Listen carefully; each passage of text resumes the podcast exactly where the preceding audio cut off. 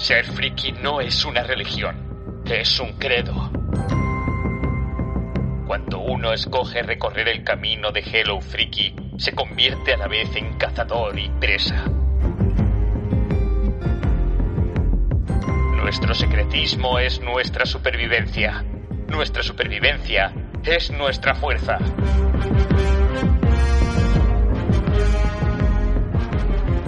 ¿Cómo se puede no ser friki si se elige este modo de vida?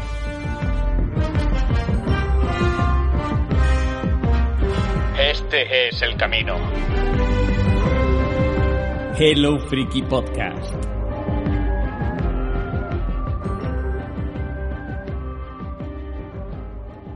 Vamos a decirlo de siempre. Bienvenidos y bienvenidas a Hello Freaky Podcast. El programa, eh, ¿qué es, ¿cuál es este? El 11 por 11.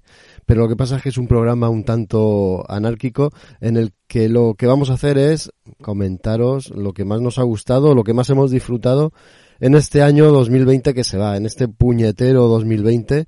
Vamos a intentar extraer lo mejor que ha dado el año y va a ser a través de aquellas cosas que hemos visto o hemos leído. Para eso nos hemos juntado un grupito de los que formamos el Hello Freaky Podcast y estoy yo, como siempre, aquí a la cabeza, con látigo en mano. Soy Jaco, el eh, presentador en funciones y disfuncional. Conmigo tengo, a ver por quién empiezo. Aquí siempre os imagino a los que estáis escuchando pensando, ¿me nombrará a mí? ¿Me nombrará a mí? A ver, Dani, Daniel Collado, ¿qué tal? ¿Qué tal, Jaco? Hello. Eh, pues yo encantado de estos programas de, charla de café. Mira que soy poco amante de los programas que revisitan un poco el año y, y, o que anticipan lo que va a venir, ¿no? Pero, pero en el fondo me apetece sentarme con vosotros, Jolín, que, más que amigos sois familia, a, a, compartir un poco qué es lo que más nos ha molado en este año tan atípico, ¿no? Y sobre todo, pues eh, yo así revisando en mi cabeza y tomando unas notas hace un ratito, estaba planteando cosas que quiero ver este 2021, sobre todo en cine y series, y, y estoy emocionado. Ya, ya estoy olvidando lo que ha pasado en 2020, ya estoy enfocado en 2021. Ahí, ahí, lo, lo, has dicho tú, a mí se me ha pasado. No solo vamos a, a decir que nos ha gustado este 2020, sino lo que esperamos del 2021, que efectivamente va a ser mucho, porque hay mucho acumulado. Isra, tú también tienes esa ilusión, ¿a que sí? Yo sí, yo siempre, la verdad que, que, hay que hay que intentarlo hacer así siempre, ¿no? Tener esa ilusión por lo que por lo que va a venir, porque es verdad, es verdad, siempre hay que esperar mucho más de las cosas. Yo creo que este 2021, pues oye, pues va a ser pues mucho mejor todavía en películas, en cómics, en, en todas estas cosas que traemos, en series, en cine, pues va a ser infinitamente mejor. O sea que vamos a iniciar, si os parece, pues este especial, este repaso este repaso un poco de cuñado, que alguien ya lo decía antes, eh, pues este repaso de, de todas esas cosas que, que, han salido este año, que oye, que no han sido pocas, porque es que parece que hayamos estado todos por ahí, pues simplemente en casita y que no haya pasado nada fuera, y yo creo que en el tema del entretenimiento, que es lo que traemos y lo que tratamos aquí, pues la cosa ha sido brutal, o sea que cuidado con eso. Di que sí. Vamos a, a, a presentar al siguiente. El máximo exponente de Quanon en España, Tony Rey, ¿qué tal? Q Anonymous. Bueno, desde luego Isra dice cuñado y tú ya te acuerdas de mí. Esto, esto es la leche, es increíble. Pero bueno, mira, te voy a confesar una cosa, Jaco. Ya te saludo y hello, frikis, hola a toda la audiencia. Te confieso que cuando, cuando tú presentabas, yo no estaba pensando si me tocaría a mí. Me gustó mucho cómo empezaste porque, porque has dicho, ¿qué programa es este? ¿No? Pensaba que ibas a decir el programa de la flor y la nata de la podcastfera, pero, pero bueno, claro, albergándome a mí, pues era el programa, no sé, del estiércol y el lodo de la podcastfera. No sé cómo aún sigo aquí, no sé cómo no me habéis expulsado, pero bueno, el caso es que aquí estamos y hemos superado este, este 2020, que a ver qué es lo que comentamos, porque yo desde luego, pues bueno, la ilusión ilusión de vivir la, tengo de momento, todavía no la he perdido, pero bueno, sí que he atravesado el 2020 pues con un cambio de hábitos grande. Lo que más me ha afectado pues ha sido el hecho de no ir al cine y bueno, pues ahí estamos, ¿no? Consumiendo mucho de plataforma, plataforma online de video on demand y a ver, a ver qué es lo que comentaremos, pero bueno, yo ya os digo que ha sido un año atípico no solo en cuanto al monotema, sino también a lo que solemos comentar habitualmente. Sí, así, así lo estamos viviendo todos. Seguro que le pasa lo mismo a Maite. Hola. Hola compañeros, ¿qué tal estáis? Efectivamente, el mismo caso que vosotros, pero bueno, en este programa vamos a intentar sacar lo mejor de este año que eh, haciendo un poco de memoria y viendo qué cosas se habían estrenado y publicado este año, hemos tenido verdaderas joyitas, tanto en cine, series, bueno, y en todas nuestras nuestro friquerío habitual, han habido cosas buenas, han habido otras horribles para olvidar, que tal, a lo mejor todo suelto alguna también. Pero en principio vamos a intentar quedarnos con lo mejor de este año. Sí, que falta nos hace, el optimismo. Vamos a decir también antes de seguir que ya que mm, emitimos o lanzamos este programa en épocas navideñas, pues aprovechamos para felicitar a todos los oyentes, no solo de parte de los que estamos hoy aquí haciendo este anárquico programa, sino de parte también de los que no han podido estar. De Marta, de Raúl, de Víctor, de todos aquellos que forman parte de Gelufriki y que, pues eso, que os deseamos unas felices Saturnales y una eh, impecable natividad de nuestro Señor Jesucristo vamos a empezar con, con, este programa tan extraño.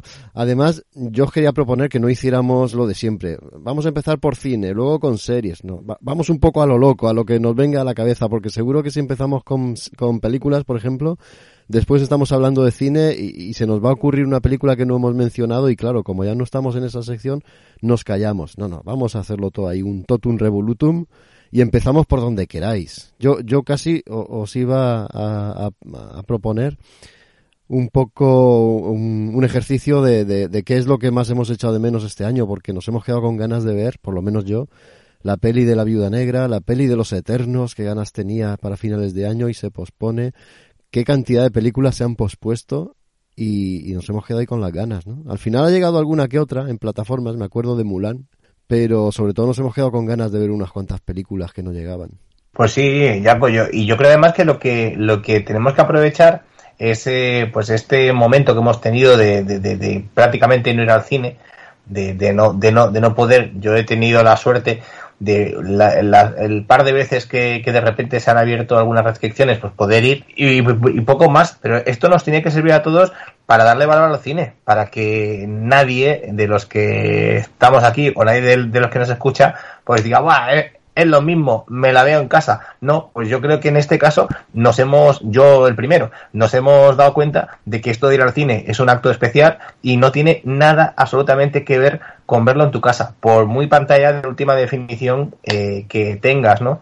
Y bueno, yo creo que, que en ese caso, pues sí, sí hemos tenido novedades, yo he podido ver poca cosa, he podido ver entre ellas pues eh, Trolls 2, que a mí pues, pues, ya os dije que me, que me gustó mucho, que me lo pasé muy bien, pero de lo poco, poco, poco que, que, se, que se ha podido ver este año. En cuanto a plataformas, pues sí, plataformas ha habido muchas cosas, no todas buenas, eh, mucho bodrio encubierto eh, con, eh, con, con, con muy buena imagen y poco más. Yo creo que poquita cosa destacable en cuanto a cine, pero bueno, sí que es verdad que yo creo que, que, si ha habido algo este año, ha sido un año en el que todos, porque yo hablando con, con gente que, que, tengo cercana y tal, y con vosotros a veces, me he dado cuenta que ha sido un año para recuperar clásicos. Eso sí que nos ha pasado a todos y eso ha sido muy interesante. Y las plataformas, si os dais cuenta, pues han rellenado todo ese hueco con auténticas eh, maravillas, ¿no? Yo el otro día me sorprendí a mí mismo viendo en, en Amazon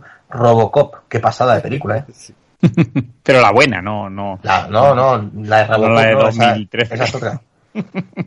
Robocop. ¿Qué? Eh, a mí me pasa como a vosotros, chicos. Yo, eh, pues como Jaco, he echado mucho en falta este año. Mira, he echado en falta, os vais a reír, pero para los oyentes, que ya lo hemos comentado alguna vez, yo las últimas dos películas de los Vengadores me he ido a Alicante a verlas con Maite y con Jaco. Era ya tradición y este año he echado mucho en falta eso, como el gran evento Marvelita, pero en general he echado mucho en falta Marvel, ¿no? El, universo cinematográfico, que yo creo que podría haber dado un empujón potente eh, en, Disney Plus, ¿no? Con las series que tenemos planteadas y que, que, bueno, que son parte de lo que viene y con los que nos vamos a relamer en este 2021. Me sorprende que no haya sido así, me sorprende la estrategia que han seguido, el retrasarlo todo, el, el, el no haber hecho con Viuda Negra lo mismo que han hecho con Mulan. Pero bueno, yo creo que es una cosa de Kevin Feige que se negó en redondo a que diesen el salto las películas a la plataforma de streaming y, y es loable, ¿no? También pienso que las series, tengo mis teorías, ¿no? De que no han arrancado porque eh, puede que algo de lo que ocurre en Viuda Negra estuviese un poco entrelazado, pero bueno, ahora veo que, que WandaVision se lanza en enero y no, mis teorías se están rompiendo. Eh, pero bueno, yo, yo he hecho mucho eso en falta. Eh, también me ha salvado un poco, en mi caso, el cine de verano. O sea, me pasaba como, como a Tony, que he redescubierto las plataformas de streaming. Es verdad que la experiencia no es igual, aunque tengo que decirte, Tony, que hay mucha gente de mi entorno que me está diciendo que se está olvidando tristemente de, de lo que era la experiencia cinematográfica, ¿no? De la sala de cine y demás. Y a mí esto me entristece porque Mira, la última película que he ido a ver ha sido Akira hace una semana, creo, o 10 días, eh, que la han vuelto a estrenar en, los cines de Cinesa en 4K y toda la, la Pascua. Y, y, la verdad es que simplemente el hecho de ir al cine y ver la película en, pantalla grande, con el sonido que te revienta, te revienta los tímpanos y demás, es, es otra historia.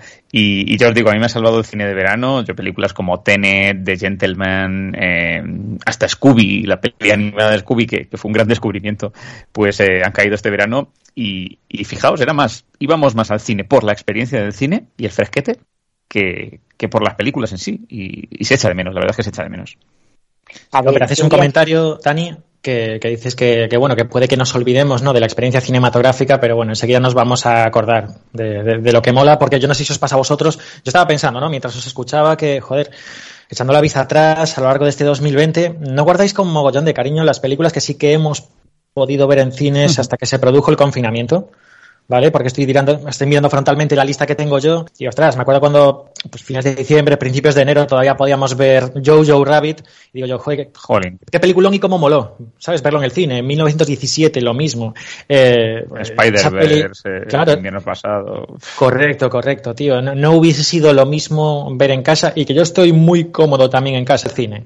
A ver una peli y pues si coincide quedas con colegas, que yo también, mira, cuando no quedaba con colegas desarrollé el hábito de ir solo, pero uh -huh. es que cuando quedas con colegas y lo ves y puedes comentar y luego sales de la peli, ¿no?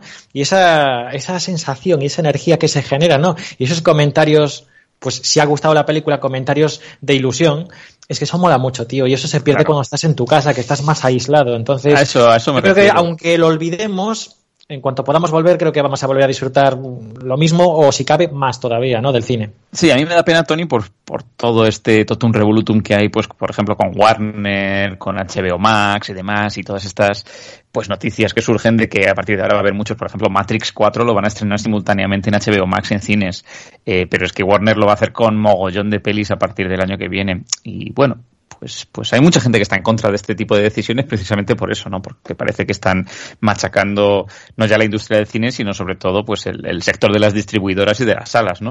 Eh, entonces, bueno, yo que sé, desde aquí reivindicar que, que, que, ir al cine es bonito y es seguro, ¿eh? Que también hay gente que me dice, no, ir al cine ahora, pues mira, yo estas películas que os, os he dicho, quitando las que era cine de verano, eh, el otro día es que había ocho gatos y todos bien separados y todo el mundo con sus mascarillas y, bueno, medidas de seguridad por doquier en la sala, con lo cual eh, yo creo que es mucho más seguro que ir a un restaurante ahora mismo, con lo, con lo que la gente debería volver a ir a, las salas en cuanto pueda.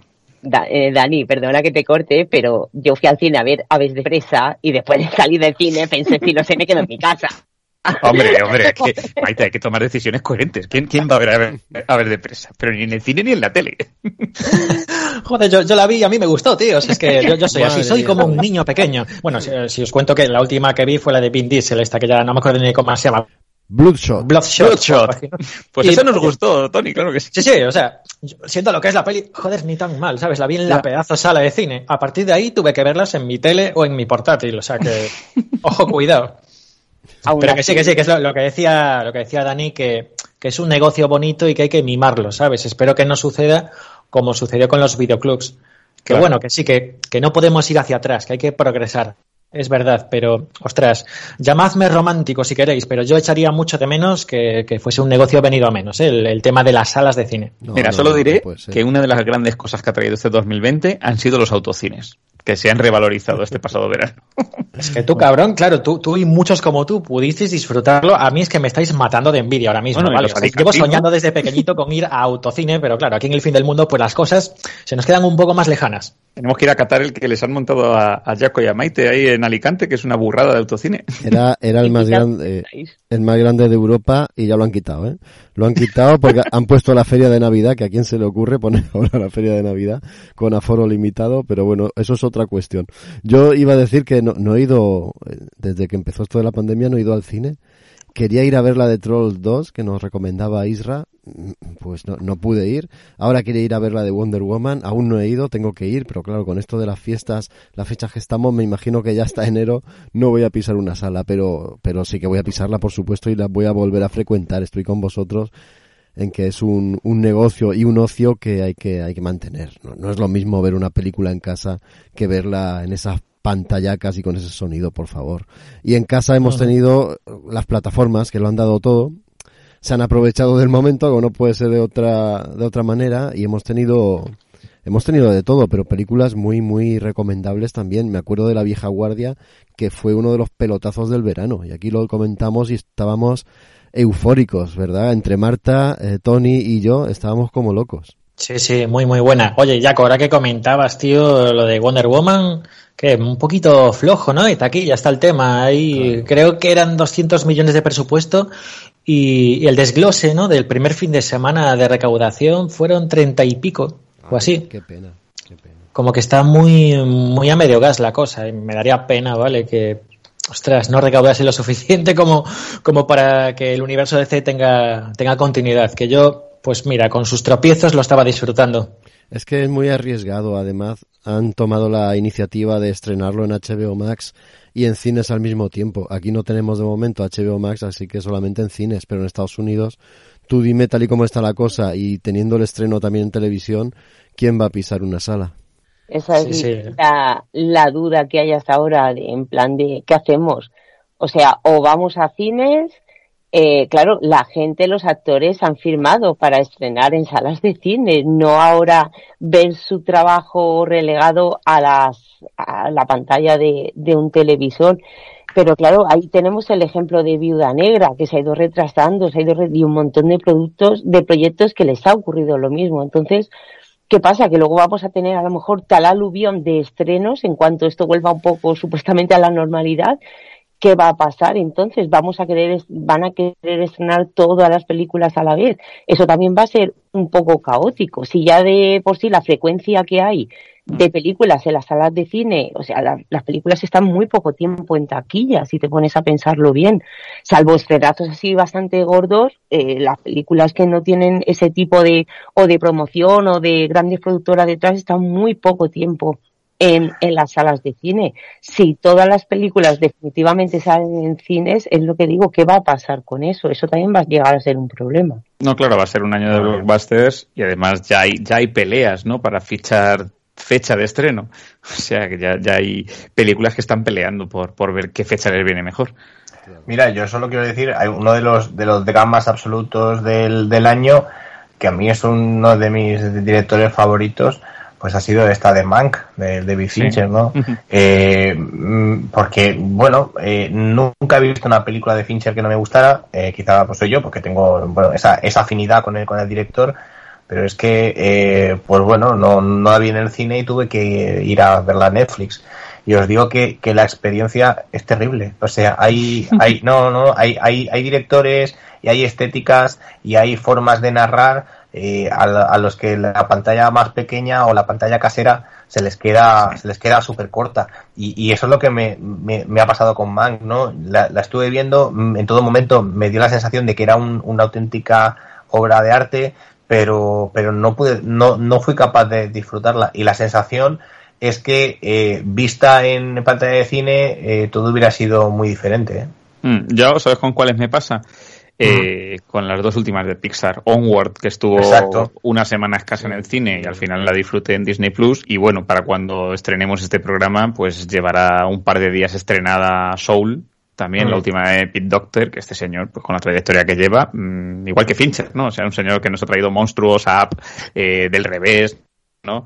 Y, y trae ahora un peliculón que, bueno, pues verla, verla en pequeña pantalla, oye, pues, pues Hombre, está yo- bien, yo quiero ver yo, la peli, pero... eh, Onward, Onward la pude ver en cine y es que es, hice el ejercicio de, de volverla a ver después en, en Disney Plus y, y sinceramente, o sea, es eso sí, si alguien ha podido hacer ese ejercicio que os lo recomiendo porque vais a alucinar, o sea, cómo puede cambiar tanto una, una, una película, ¿no? Y en muchos aspectos siempre hemos hablado, y se ha hablado pues en, en plan casero, del tema de las pantallas, no, una pantalla más grande, más pequeña, más no sé qué, no, no sé, es que el cine tiene algo de especial, tiene algo que te aísla, te aísla del mundo y te hace prestar atención a, a esa, a esa pantalla de una manera muy, muy concreta, y, y es una manera que, que en casa pues no se podrá lograr. Y yo con, con Onboard lo he visto claro. A mí Onboard, sinceramente, a mí me gustó mucho. Me lo pasé muy bien viéndola, me resultó pues una película muy, muy entrañable por, por, cosas cercanas a, mi forma de pensar y al, y al mundo que,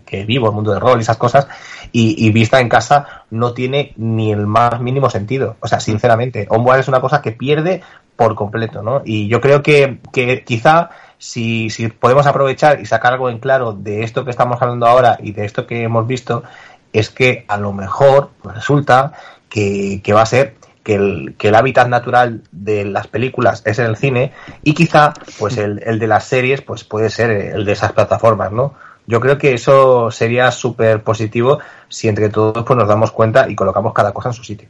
También tenemos muchos proyectos que funcionan muy bien en formato televisivo. Yo, yo vi El Diablo a todas horas en Netflix y esa película me encantó y lo vi muy bien en, en mi pantalla de televisión. Y luego, jolines, otros proyectos más ligeros como Eurovisión, acordaos de la peli de Eurovisión, que aquí la disfrutamos todos como enanos que también han habido cosas buenas en plataformas. Sí, sí, es la sensación que tengo yo, Maite, al respecto de eso. Eh, yo no sé, se dijo en este programa, yo no sé si fue Isra, creo que sí, que dijo que volvíamos, un, Isra o Tony, que volvíamos un poco al mundo aquel de los videoclubs, ¿no? Que muchas veces entrabas y elegías una película un poco al azar, por la carátula, por el tal.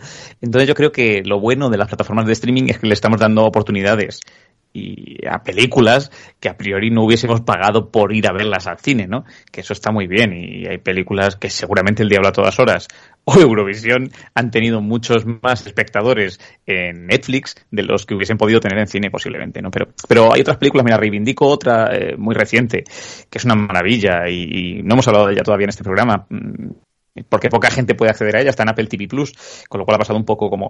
En todo el año creo que no hemos hablado de ninguna serie y producto de Apple TV Plus, algo así por encima, algún, alguna cosilla al principio, ¿no? Del surgimiento de la plataforma. Pero Wolf Walkers. Wolf Walkers es una película de animación que es brutal, preciosísima, en un 2D tradicional. Eh, bueno, tiene, tiene algún truco, pero, pero mm, estética como Klaus, ¿no? El año pasado, ¿no? De este palo. Y bueno, pues es una película que se ha quedado ahí en su plataforma y demás, y que yo creo que en cines pues hubiese enganchado no tanto a niños, porque es una animación eh, de corte muy infantil en lo que la look al feel se refiere, pero, pero narrativamente pues es, es durita, eh, es más bien cine adulto, pero hubiese enganchado a muchísima gente si hubiese llegado a las, a las grandes salas. Claro, es que, es que es un muy buen punto el tema este de que cambia la forma de, consumir, ¿no? Que es casi como un videoclub, pero bueno, un videoclub en el que accedes ya al momento a un montón de, contenido, casi a veces de forma intuitiva a través de la carátula, ¿no? O de la miniatura. y, o sea, es lo que me pasaba, ¿no? Yo un poco en diálogo interno me decía a mí mismo, tío, estás consumiendo cine de, de plataformas casi como si consumes YouTube, ¿no? Que en YouTube está el rollo este de que, tío, en los primeros 10 segundos tiene que pasar algo, porque si no la gente se cansa y deja de ver tu vídeo y se va a ver otro vídeo, ¿sabes? Y me he dado cuenta de que pasaba un poco parecido con las películas de las plataformas. Sí, zapeas, empiezas 10 películas en un día. Y, hostia, pues, pues han pasado 5 minutos, 10, 15 y me estoy aburriendo, pongo otra. Entonces, claro, la parte buena es que conoces el principio de muchas películas y ahí ya la que te enganche. Que que es difícil, ¿no? Porque, claro, en el cine tú no puedes hacer eso. Bueno, yo por lo menos no hago, no salgo de la sala y me meto en otra sala. Eso, eso es verdad, claro, en el cine entras y te engancha la película. A ver, hay gente que se pira, ¿eh, Tony? Sí, sí, pero, bueno, es menos habitual. Has pagado, ¿no? Tienes un cierto compromiso, entonces tú quieres conectar. no, y también eres proactivo. No, o conectar, si conectas guay y si no conectas, pues dices, la peli es una mierda, a mí me aburrió y no pasa nada, tú ya has pagado tu mensualidad, ¿no? Claro. Claro, no, pero que, quiero decir que eh, en lo que es la acción de ir al cine hay una cierta proactividad, ¿no? Y vas, vas con las expectativas de entro en la sala, me siento, me tomo mis palomitas si hace falta y veo una película y vengo a ver una película. Estás concentrado y a no ser que te hagas pis y te que salir, tú no abandonas la película. Sin embargo, en las plataformas tienes aquella libertad de, mm, pues hoy estoy cansado, bueno, voy a ponerme una película, pero a mitad de película no te está enganchando demasiado, te entra el sueño, te vas, al día siguiente dices, voy a terminar de verla, no la terminas de ver. Entonces la experiencia ahí también cambia, está claro que no es lo mismo el salón de casa y, la, y esa libertad, ¿no? De poder pausar la película que si en el cine pudiésemos pausar la película, más de uno lo hubiésemos hecho alguna vez, porque alguno ha caído en medio de, una buena peli por cansancio. Eh, pero O por atención dispersa, ¿eh? Yo si pudiera, tío, os prometo que le daría para atrás al cine, en plan, ¿cómo? ¿Qué ha dicho? Me ha perdido. por ejemplo, claro, claro. puntazo, ¿eh? poder hacerlo, hostia, al César lo que es del César. También, joder, el vídeo on demand tiene sus, sus movidas y una de ellas es eso, es el poder parar, tío, te vas al baño, te coges un vaso de agua o la continúas mañana, ¿sabes? La vas viendo por capítulos, eso... Yo, soy como tú. ¿Qué, ¿Qué ha dicho? ah, claro, ah, espera, vuelvo atrás. no, no, no se supone que iba a ser esto un debate cine, vídeo, o sea, tele o cine en casa, tal, pero eh, es inevitable porque este año ha venido marcado por, por, por quedarse dentro de casa y ver las tele, o sea, y ver las series y las películas de esa manera, ¿no? Yendo también un poquito al mundo de las series, este año hemos tenido un mogollón de series buenísimas. Claro, las hemos consumido a través de las plataformas que han, que han estallado en este 2020. Y hemos tenido series, pues por aquí estoy mm, recordando algunas, pues estoy viendo, he desplegado una página eh, donde se, se ven un montón de, de, imágenes de distintas series. Me estoy acordando porque las veo de, de Califat. Califato la recomendé aquí muchísimo. Serie muy, muy recomendable, es una auténtica pasada. Hemos tenido, pues, pues de todo, ¿no? De, todos los géneros, de terror, de humor, hemos tenido, pues... Tiger King. desde el principio de año hasta el final. De todos los géneros. Claro, de todo, todo tipo de. De... Watchmen, que para mí fue un proyecto que tampoco, o sea, me daba muchísimo miedo. Creo que igual que todos aquí que habíamos leído los cómics y conocemos un poco los intentos que han habido de hacer obras relacionadas con, con esta obra y que, bueno, venía de la mano de HBO, que hasta cierto punto te podía dar algo de confianza, pero yo no me esperaba ver el serión que vi. Mm. Además, la miniserie cerrada, que yo creo que es la serie que a Alan Moore le gustaría. Fíjate, con eso te lo digo. No creo, no creo. Bueno, eso está muy bien lo que estás diciendo, Maite, pero claramente quedó eclipsada, ¿no? Por esa gran maravilla, no solo audiovisual, sino también dentro del campo de la divulgación científica. Nótese la ironía, que fue de Goop Lab, el serión de Gwyneth Paltrow, serie falso documental. Eso parece de Office. Bueno, bueno, ¿qué os voy a contar yo? Mejor me callo que me vengo arriba. Hombre, en esa línea, Tony, quizá la serie que más polémica ha levantado es Hello Freaky Devs también ha sido otra sorpresa. Para para mal. Hola, ¿qué tal? ¿Cómo estáis? Pues yo vengo a, vengo a, hablar de Devs. No, no, me, eh, Devs eh, está muy bien. O sea, yo no sé. A mí me gustó, a mí me gustó. La, la sigo defendiendo a capa y espada, ¿no? ¿no? Sí, sí, sí que sigo. Ve, yo creo que ha sido el año, ha sido el año de también del, de las de las docuseries, ¿no? Y de la y, y de la y de la realidad, ¿no? Bueno, creo que ha sido este año, pues que, que hemos tenido, pues eh, un montón de cosas de este de este tipo. Antes comentabais lo de, lo de Tiger King, pero bueno, hemos tenido un montón de, de, este tipo de, de, proyectos y de productos, ¿no? Yo creo que, que este año el tema de, los, bueno, de esas, de esos docu-realities, pues, eh, pues lo han, lo han petado bastante. Mm, sí, por ejemplo, los jugones no hemos eh, terminado de hablar en este programa de High Score, que fue un, una sí. docuserie sobre la historia de los videojuegos que, que es maravillosa en to a todos los niveles, ¿no?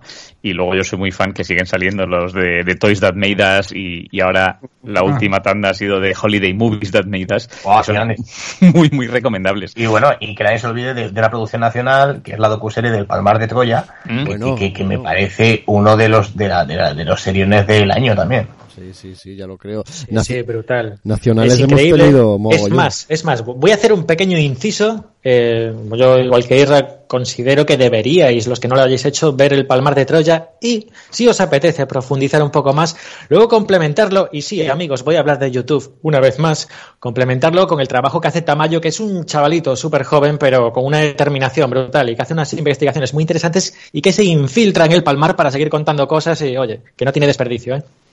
Es que a nivel nacional este, este año hemos destacado, bueno, por esos docu-realities sobre todo, pero hemos tenido seriazas como Veneno, que, que, empezó a primeros de año y ha llegado hasta ahora por el tema de la pandemia, se fue alargando y tal. Hemos Grasa.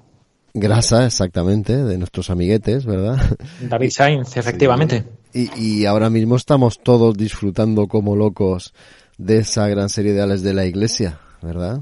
30 monedas. ¡Oh, 30 monedas! ¡Qué brutalidad! No, incluso series que están que, que, pueden ser un poco más cliché. Pero mira, eh, el desorden que dejas, que está, está siendo una serie bastante buena, ¿eh? Dentro del cliché de, de misterios por resolver, eh, chavales de instituto y demás, hay, hay, cositas nacionales muy guays este año. Y antidisturbios, que nadie se olvide. Oh, antidisturbios es un 10 de 10, por supuesto. Patria también. Pa ostras, este Patria de HBO, exacto. Qué gran serie también. HBO ha dado, ha, ha echado el resto, eh. ¿Mm? Con como suele hacer, ¿no? Pocas series o menos series que Netflix, pero yeah. normalmente con una calidad bastante alta. Además en HBO hemos tenido la inclusión de eh, Adult Swim y nos han metido ahí no solo la nueva temporada de Ricky Morty, sino que tienes para aburrir temporadas de Robot Chicken que a mí me han hecho las delicias en tiempos muertos de la pandemia. Sí, y bueno, y series que yo ya he recomendado, como lo que hacemos en las sombras, la miniserie de Mirs América, que me pareció un serión, también la tenéis en HBO, mm. Bendita Paciencia, que te la, bueno, la recomendé aquí y ya también la estuve viendo. Sí, sí, de las que tenía yo anotadas en mi cabeza de este año, sí, sí. Y yo quería recomendar Succession, también de HBO, que yo esta no la he traído en ningún programa. Es brutal, o sea, brutal. Yo la descubrí cuando el confinamiento porque hubo ahí como un paroncillo así de que no me apetecía nada para ver y tenía que había escuchado tantísimas reseñas de que buena es Succession y me ventilé las dos temporadas en dos fines de semana, o sea, brutal. es impresionante esa serie, ¿eh? o sea, yo la vi también porque sé que le habían dado un premio y tal, y empecé a verla por eso, básicamente, y, no me creí lo que estaba viendo. O sea, es, es una pedazo de serie. Lleva Maite, no sé si estás de acuerdo, el tema del, del, culebrón a otro nivel, ¿eh? ¿eh? culebrón, pero no he entendido. A ver, cuando pensamos así en familias de ricos y eso, bueno, viene Falcon Crest o Dinastía, seriones así, donde había mucho rollo de, de amoríos. Aquí no, aquí es pura y dura una familia esto es más del palo de las herencias malditas de Viva la Vida de Telecinco, pues de ese palo. Y son unos cabrones todos impresionantes. Si es que no hay ningún personaje con el que empatices, es que todos son malas personas, todos, todos. Y, también, bueno, le hablamos de HBO, pero para mí eh, Netflix ha tenido también grandísimas series como Dark. Hablábamos antes de Dev, pero la ciencia ficción este año también ha entrado por la puerta grande. Dark, el, que terminó la tercera temporada y terminó la mm. serie, me pareció, para mí es una obra maestra de la ciencia ficción, lo defendí en su día y sigo apostando por ella a tope. Luego también tuvimos Rise by Wolves, que a mí me dejó un poco fría y de hecho la abandoné por completo y las críticas tampoco, pues vogue como gustos. Eh, pero no, tuvo un comienzo muy prometedor y luego fue flojeando a marchas forzadas, además. Sí, aquí solo la, la ha mantenido Dani que nos recomendó ver los últimos 20 minutos y ya tan tranquilo. Del último capítulo. y apañado, apañado. Y hablando de Sí, sí, en cuanto, en cuanto se fue el señor Ridley Scott de, de, la dirección, parece que la cosa fue perdiendo fuelle. Ah. Es verdad. Eh, Westworld, eh, la tercera temporada, que también, si ah. bien no es mi favorita, pero nos mantuvo a ti y a mi Maite ahí picados también. Ya, me pasó lo mismo con The Voice, por ejemplo, la segunda temporada, una serie que la primera aluciné y la, y la segunda me dejó, a ver, no es que no me gustara, pero para mi punto de vista no tiene ni punto de comparación con, con la primera temporada. Otro chafe muy gordo fue The New Pope, la segunda temporada, entre comillas, de The Young Pope, que la primera temporada Jaco y yo babeamos con esta serie y la segunda fue también desastrosa. Otro también pequeño desastre, Locan Key. Ay, otra serie también me daba miedecillo y al final acabó por no acabar de convencerme del todo. De hecho, no la he visto. Ni tan mal, ni tan mal. Vamos a ver, quiero decir, no fue la maravillosa adaptación que podría haber sido, que es muy difícil, ¿no? Llevar eh, este cómic a la, a la pequeña pantalla. Pero oye, yo, yo creo que lo hicieron relativamente bien. No sé del target apropiado en esta serie, pero. Sí, sí, es que ese, quizás fue el error de, de ¿no? que se fueron a un target adolescente, poco comiquero, y quizás nos dejaron un poco de lado los que éramos fans del, papel, ¿no? Del cómic. Y quizás eso fue lo que falló, pero la, la, serie funciona bastante bien. Y bueno, de hecho. tienen tralla para rato, yo ya espero que, continúen con ella. La, han renovado para unas cuantas más, sí. por eso. Así que adelante con ella. Otra serie que también eh, descubrí que se estrenó en junio y yo la he descubierto meses más tarde y ha sido The Great, eh, de Catalina la Grande, el ascenso mm. a, ser zarina de Rusia. Me parece una serie brillante, buenísima, es de Stars Play. Y, y me pareció genial. Eh, o sea, me pilló completamente de sorpresa de eso de decir, va, estoy un poco vacía, de qué veo. Y fue todo un descubrimiento. y ya en serio puedo, me da mucha pena, se acabó la sexta temporada de Silicon Valley, ya acabó, wow, lagrimita total cuando terminó, pero yo me gustaría hablar de una serie en muy breve, porque es que no conozco a nadie que la haya visto, además de mí, con quien pueda comentarla, que se llama Norsemen. Está en Netflix la vida porque es eh, mezclando vikingos con los Monty Python. Es súper absurda, súper extraña, tiene un humor muy british, muy, muy british, aunque es, es noruega. Eh, nunca he hablado de ella porque es que la estrenamos en agosto y nosotros en agosto hacemos parones y en septiembre cuando volvemos hay tantísimas novedades que siempre se me olvida hablar de ella, pero si queréis ver algo curiosísimo. Mira, solo el primer episodio os hacéis una idea. Son episodios cortitos, son 20 minutos. Y además cada temporada solo son tres y, son seis episodios. Y por favor, qué grandísimo descubrimiento Norsemen. La tenéis en Netflix. Yo voy a hacer una reivindicación desde mi perfil Treki, también de este año. Eh, bueno, Star Trek está teniendo otra vez un relanzamiento potente en televisión, pero estoy un poco disgustado con el tema multiplataforma, porque ahora mismo estamos disfrutando de una tercera temporada bastante chula de Star Trek Discovery en Netflix cada viernes, que está muy bien. Pero, por ejemplo, Picard lo hemos visto en Amazon hace 3, 4 meses, y es como, Amazon, venga, vale.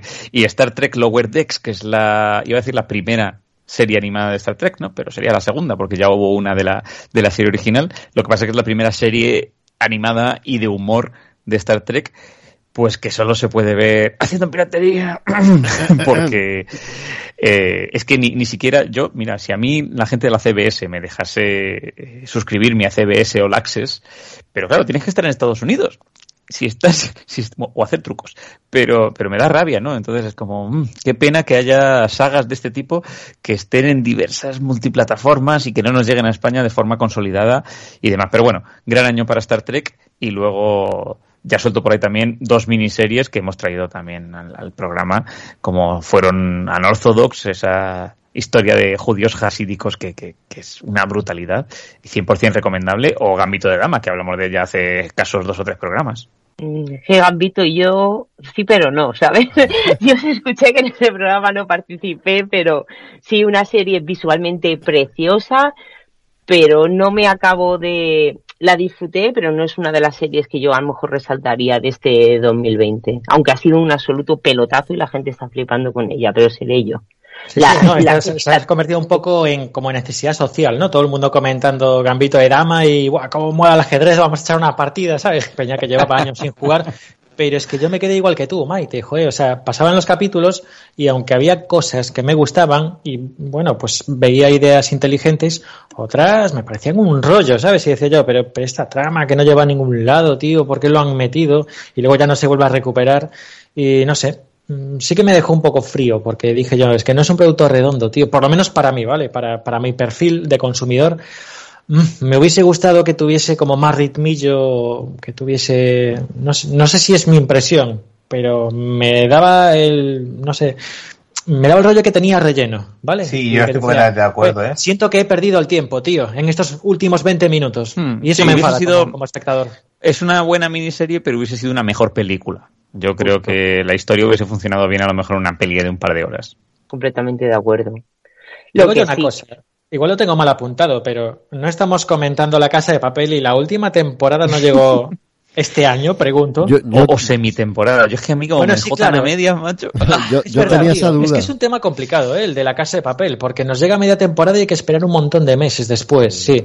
No como 30 monedas, que la estamos disfrutando semana a semana. es que no me puedo creer que lo hayamos comentado tan poco. ¿No tenéis la sensación de que es lo mejor que nos ha llegado de Alex de la Iglesia desde el Día de la Bestia? Totalmente de no, quiero opinar hasta que no termine la serie. Este... Que Alex es muchas veces de desinflarse un poquito al final, pero de momento está siendo una brutalidad y a cada capítulo mejor que el anterior. Sí, tío. ¿Cuántos llevamos? ¿Cuatro? Cuatro. ¿Cinco? No cuatro, sé, porque, cuatro. pues mira, estos cuatro que nos quiten lo bailado, tío.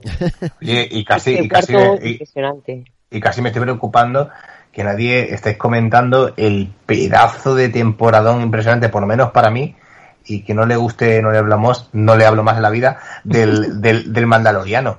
Es espectacular, espectacular. A mí me está gustando. Me, el, el, mandarinas, Dani. A mí me, me el nianoniano, me está, me está encantando y, y, creo que es a nivel de Star Wars de lo mejorcito que se ha hecho en no sé cuánto tiempo. A ver, que, sí. que, la, que, que, lo, que los puristas del género me van a sacar a la plaza del pueblo y me van a pedrear, pero, pero la verdad y lo cierto es que, que, a mí algo que me costaba mucho de Star Wars, porque no soy el típico fan loco, es que pues se, se primara a veces ciertas informaciones para, para fans locos y, y, no, y, no, y, no, y no hubiera entretenimiento. Es que esta serie es puro entretenimiento y capitulitos de, de, media hora que te los ves en un momento, que te dejan con ganas de más y que encima pues tienes, ha habido un final que no vamos a, a destripar a nadie, que, que nos ha dejado alucinados. Yo creo que esta del Mandaloriano y lo que va a venir en Disney Plus va a ser alucinante. ¿eh? Oye, ¿tú, ¿tú, sabes el vídeo este que rulaba por la red de, de, unos dueños de un bar madridista que se arrancaban la camiseta diciendo ¡Imposible!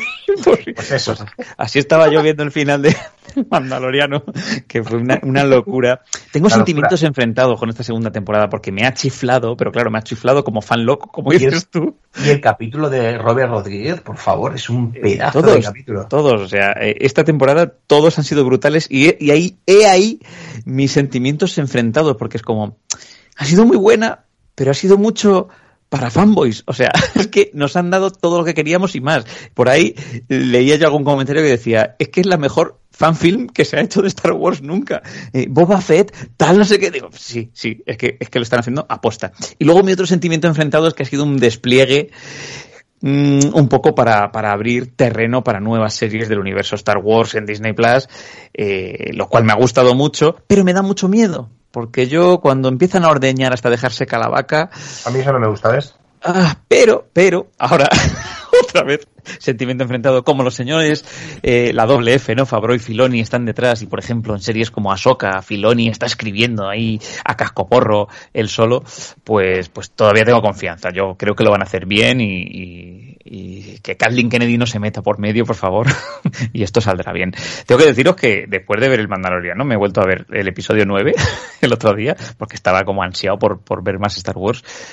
Y es que no hay punto de comparación, ¿eh? de verdad. Maldición. Qué mal ha sido la trilogía nueva. Habláis de nuevos proyectos de Star Wars y tal, pero que viene un montón de nuevos proyectos de Marvel con Disney Plus. Yo lo siento, no es Plus, es Plus.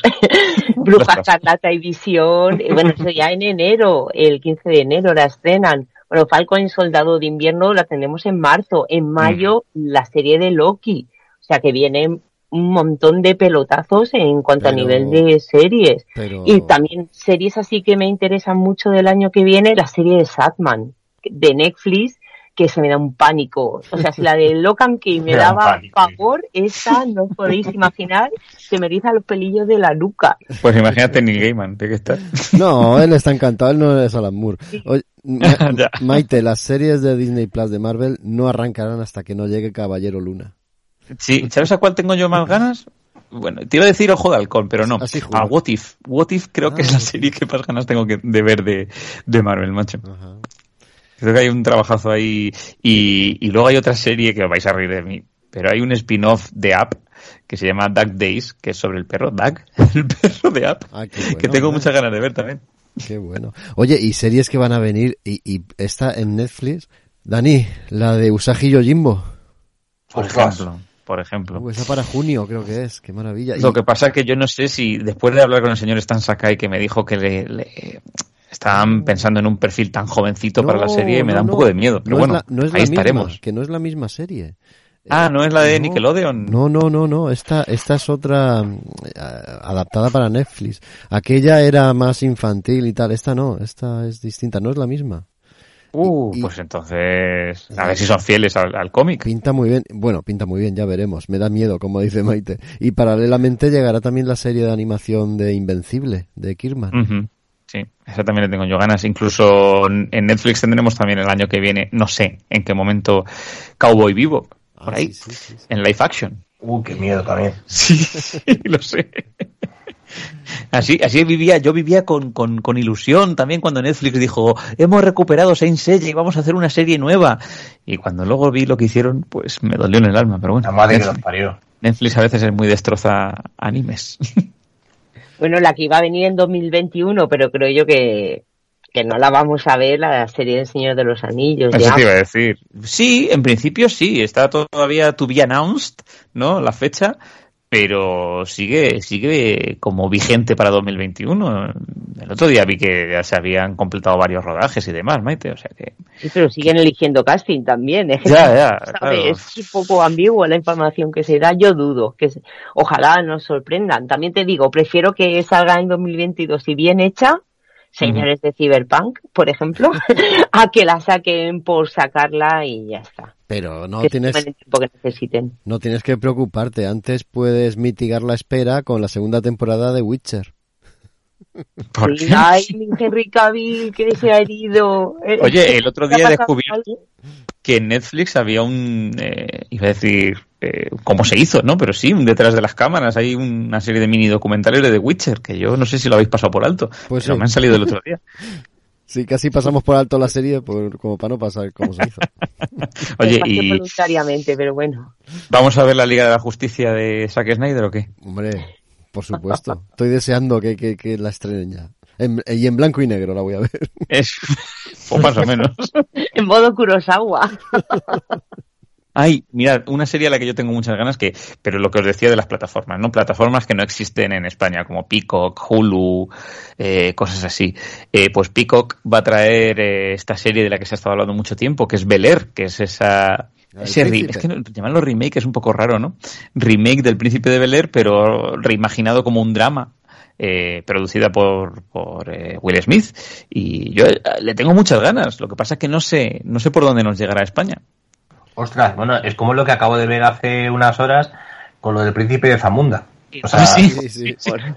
o sea, Wel- eh, Welcome to America, la segunda soy, parte. soy muy feliz. O sea, esto, esto me hace muy feliz. Espero que, que no la acabe mucho. Y lo del príncipe de Bel Air no lo sabía. O sea, me acaba de dejar flipado. O sea, que no tenía ni idea de ¿Os esto. acordáis que se hizo una especie de mm, falso tráiler eh, de esto, ¿no? De este Bel Air, ¿no? Que era como la historia, pero en modo, pues eso, super drama y tal. Le gustó tanto a Will Smith que decidió eh, decidió producirlo, ¿no? Como, como serie. Así que, pero ya te digo, no sé ni cuándo ni cómo nos llegará. Pero- pero- Y luego, pues, eh, para, para, para acabar también, decir de series que es el año de las segundas oportunidades, ¿no? Hemos visto como muchas series que, que en sus plataformas de origen pues, eh, pues casi casi quedaron desahuciadas, pues han tenido una segunda vida con esto de, de estar muchas horas en casa.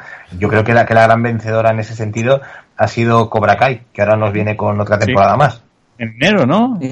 Sí, supuestamente. Sí, sí, sí. No han adelantado. Sí, sí. Mucho de esto. Yo iba, yo, Y, y- yo- perdona, Ani, yo iba a decir que está pasando con ese remake o rescate de antiguas series. Hasta física y química la tenemos otra vez. Madre del amor hermoso. y sí, bueno, eh, el Salvados por la Campana ha tenido temporada este año, que no lo hemos dicho, pero, pero bueno, ahí tenemos a Zach Morris volviendo a las andadas, creo que esta vez, pues no sé si como mm, director o gobernador. eh, o algo así, ¿no? Entonces, yo te, yo te iba a preguntar, Jaco, si tú, o, o Maite, que tú también tienes mucha información comiquera, si sabíais qué pasaba con la serie de I, El último hombre, que también andaba por ahí dando vueltas. Hombre, ni, ni idea. Ni idea. Estaba en proyecto, pero desde, ¡puf! desde hace un montón, desde que la publicaba Sí, sí. Planeta aquí. Ya, anda, ya hablaban de su anda por. Hulu, ¿no? Supuestamente Hulu es la que la tiene que sacar adelante, pero... Pero mira lo, y- que, ha- lo que ha pasado con la de Hellstorm, esta de Hulu también, que la han Uf, pero al Hellstone no la, han, no la han cancelado como al segundo capítulo o algo así. Sí, bueno, ha quedado ahí. ha quedado con un quiero y no puedo. Madre De mía, Magic bueno, Order también eh, se había ordenado hacer una serie Sí, y es otro sí, sí. proyecto que se ha quedado ahí en me nada. quedo con el cómic. y a ver qué pasa con la de la Fundación, que también, pues igual, a Apple TV Plus, que yo creo que, que es una plataforma que de verdad casi nadie está disfrutando y que tiene pedazo de series y pelis, pero... pero, Es que no, no, es que no nos da la vida para tantas plataformas. Es verdad, no nos da, no nos da. No nos da y, a- y algo hay que hacer. Hay que quitarnos horas de sueño. Eh, Tony, tú que no, no estás hablando, mete, mete baza, mete baza. ¿Qué estás esperando de este año que viene? La nueva temporada de La Casa de Papel, seguro. Hombre, claro, yo creo que es el, el estreno ¿no? más esperado, sin duda alguna, el ver cómo resuelven. Creo que es una serie pues que ha pegado un golpe encima de la mesa y estamos deseando ver cómo lo cierran. Yo, ya lo he dicho en otras grabaciones, yo era muy escéptico, ¿vale? Con la continuación del proyecto porque, bueno, eh, consideraba que era una historia circular. Es la historia de un atraco y es un atraco, pues bueno, eh, una vez que atracas, ¿ya qué vas a hacer más? pero me ha gustado, me ha gustado cómo lo han continuado y oye, pues ahora me queda la curiosidad, ¿no? Nos han dejado a medias con esta media temporada, pues bueno, qué menos que, pedirles un cierre y, a ver, a ver qué es lo que nos ofrecen.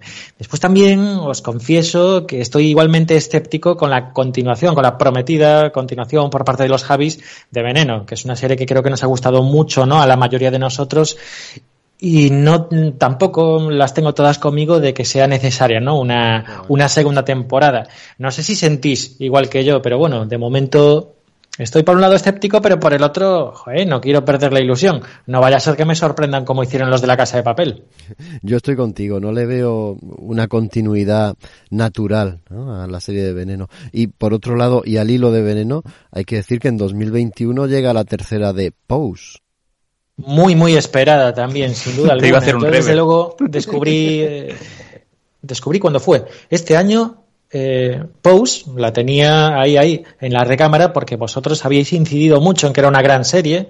Van dos temporadas, la última, si no me falla la memoria, es de 2019. Entonces, claro, yo, pues mira, la, descubrí eh, un poquito siguiendo la estela ¿no? de vuestros comentarios y me quedé encantado y me lo tomé casi como, como una serie introductoria a lo que después fue Veneno y oye, que estoy ya súper encariñado con los personajes y con muchísimas ganas de saber más, no solo sobre ellos, sino también sobre, pues, sobre esta, esta subcultura, ¿no? O contracultura, que es la de las casas, los ballrooms, las madres y todo lo relacionado ¿no? con, con, la comunidad trans, que pues es una comunidad que ha sido invisibilizada durante muchísimos años y de la que, pues bueno, 2019-2020 estamos descubriendo un montón de cosas ahora. Pues la verdad es que sí, la verdad es que sí. Y, y, de videojuegos, cómics, literatura. Yo de cómics eh, quiero insistir, creo que lo traje en un programa de cómics, pero no hice al final la reseña en la web y me quedé con las ganas. Me lo recomendó Isra en uno de tus programas de del Momento Inútil, me lo mm. recomendó Raquel. Y la cólera, la cólera es uno de los mejores cómics que se ha publicado este año. Javier Olivares y Santiago García, que ya con las meninas consiguieron todos los premios habidos y por haber y con la cólera se han consagrado, creo que como el mejor dúo de autores españoles del momento. Es una auténtica gozada, es, una brutalidad ese cómic. Si no lo habéis leído, pues eh, estáis a tiempo. Este año que viene va a cosechar todos los premios eh, que se puedan dar y, como este, otros tantos, porque el cómic español yo creo que este año ha lucido bastante bien. Tenemos en grafito por un puñado de, dracmas, que tuvimos aquí al autor, lo entrevistamos, también un comicazo, genial. Tenemos el último de Paco Roca, no recuerdo ahora el título, pero... regreso al Edén. Creo, creo que Papá Noel me lo va a traer. sí, sí, sí, Yo, yo tengo dos fichados para, para Papá Noel, que son este Regreso al Edén y, y El Don, de Isaac Sánchez, que también, eh, bueno, Jaco, tú sabes que el otro día estuve de charleta con un señor llamado Salva Espín. Sí, sí, sí. Qué tío. y, y le pregunté qué cómic me recomendarías para estas navidades, Salva, hombre. Y me dijo, léete el don, que te va a gustar mucho, ¿no? Y ya, ya lo tengo ahí fichado.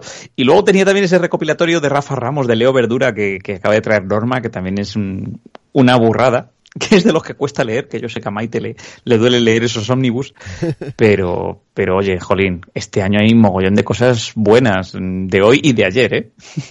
Bueno, hay un montón de cosas. Y, y si queréis, los que nos escucháis, pues eh, conseguir algo que es propio de este año y que es algo pues que, que recordaremos siempre, que podemos recordar como el cómic de estos momentos que hemos pasado, yo creo que el murciélago sale a por birras ah, eh, es, es eso, es, es, el, yo creo que es el, es el cómic perfecto para el año, de qué estábamos haciendo en este 2020, ¿no? La verdad que, que me parece fantástico no pude hacer otra cosa más que comprármelo y es este esta maravilla de Álvaro Ortiz es una, es una auténtica pasada, ¿eh? Una maravilla. Durante los meses de confinamiento las editoriales estuvieron cerradas. Alguna vendía a través de, pues, o de mensajería, pero prácticamente todas cerraron y cuando se abrieron otra vez las librerías, tímidamente volvieron a, a, publicar sus lanzamientos. Sí que es verdad que han ido cogiendo ritmo. El sector hmm. está muy golpeado, eso, eso es así, pero sí que han cogido ritmo y están sacando lanzamientos y novedades muy, muy interesantes. Érase una vez en Francia, recopila todos los números de esa grandísima obra que Álvaro Beco nos lo recomienda a Maite y a mí cada vez que habla con nosotros. Eh, también reedición fiel a la original de Akira, joder, eso, eso hay que tenerlo. Oh, por favor. Sí, sí, por señor. Sí, señor. Por, por hablar solo de unas cuantas, y es que me- yo, yo haría un programa solo hablando de esto de cómics. Hombre, antes de, me, me permites, Dani, que, que, que haga una mención especial y no, y no voy a hablar de, de todos los títulos porque ha sido una barbaridad. Pero, y no os penséis que yo tengo ninguna, pues, ni- ninguna afinidad especial. Es que en cada, en casi cada programa de podcast he acabado hablando ah, de, de un título de, de Milky Way Ediciones. Mm. Y eso es porque son una gente que está haciendo un currazo impresionante, trayendo unas maravillas brutales, eh, un, un montón de, de- de obras que son, eh, que son buenísimas a la vez que necesarias. Y pongo un apunte especial. Yo creo que para mí el, el manga del año es este Boy Meets María, que ya os lo comenté aquí, y que es de, la, de las cosas más brutales. Estamos, el Dani estará de acuerdo, estamos en la, en la explosión, en la explosión alucinante del BL en nuestro país Sí, y, y están todas las editoriales en, en cuanto a manga poniéndose con ello a saco, ¿no? Y creo que los que no éramos pues muy proclives a leer este tipo de cómics, pues también no- nos estamos abriendo al género y nos está sorprendiendo mucho. Sí, Yo mira, yo hablé de las bestias de Wisdoms, que, que, que, bueno, también es BL a tope, que yo creo que en otro momento de Nagabe no hubiese funcionado, pero ya con, con el renombre que está ganando el autor, porque esta, be- esta, esta bestia, a decir, este bestia de Wisdoms era una obra suya anterior, pero yo creo que es por el impulso del, del BL, ¿no? Que, que ha cogido, se ha hecho muy trendy. Y, y luego hablabais de lo de las editoriales vapuleadas, yo también hago una mención rápida especial, Maite, ya te dejo, a, a Letra Blanca, que las está pasando canutas también, y, y bueno, al volumen 2 de Urara, que ya sabéis que yo traje el 1 aquí, me gusta mucho, es esa obra de, ya, ya la voy a considerar amigas, ¿no? Rani Kuro, Kuro Jaine, y bueno, tenían el volumen 2 terminado, y Letra Blanca ha sido, le ha sido imposible sacarlo y al final lo han sacado a través de Berkami en, en crowdfunding y pues ahí hemos estado, los, los que éramos fans de- del volumen 1, apoyándolo y demás para que salga adelante, pero fijaos lo difícil que lo tienen ahora las editoriales, ¿no? Muchas de ellas pues están, están padeciendo los efectos de un año muy complicado, ¿no?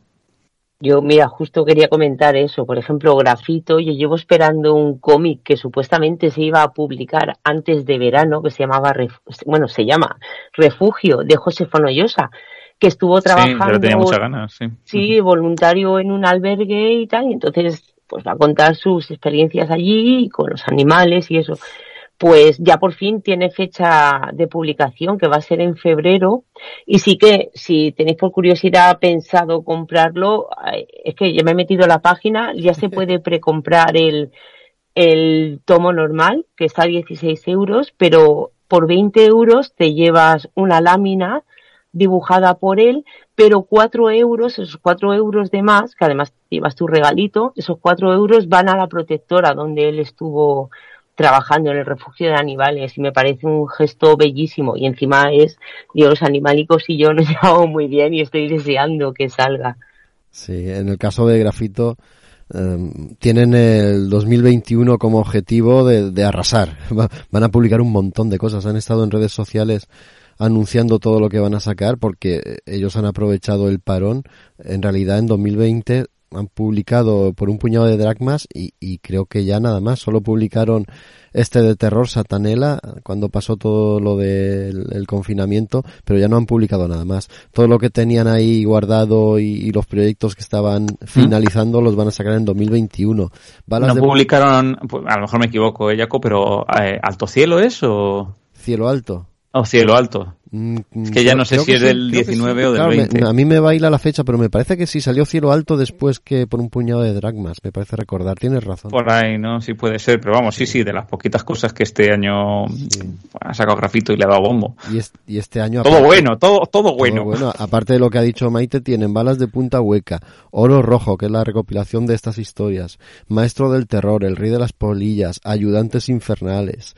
Espera que paso la página para abajo. También va a salir Poli Raro, que es un, es un cómic interactivo al estilo de Crea tu propia aventura, pero ojo, no va a tener tantas variantes como Crea tu propia aventura, pero sí que en algunos momentos te da la opción de seguir por un camino o por otro. Y lo que tienes que hacer es eh, descubrir un, un asesinato. Tú eres el investigador y a través del cómic y de las pistas que te va dando sigues un camino u otro y a ver si descubres quién es el asesino. Está, está muy bien. Luego hay otro cómic, Don Juan Tenorio, Terata, un montón de títulos. Así que este año se han puesto las pilas y como digo, van, van y pretenden arrasar ahí en el mercado. Está bastante bien yo tirando al americano tengo muchas ganas, bueno, muchísima curiosidad más que otra cosa.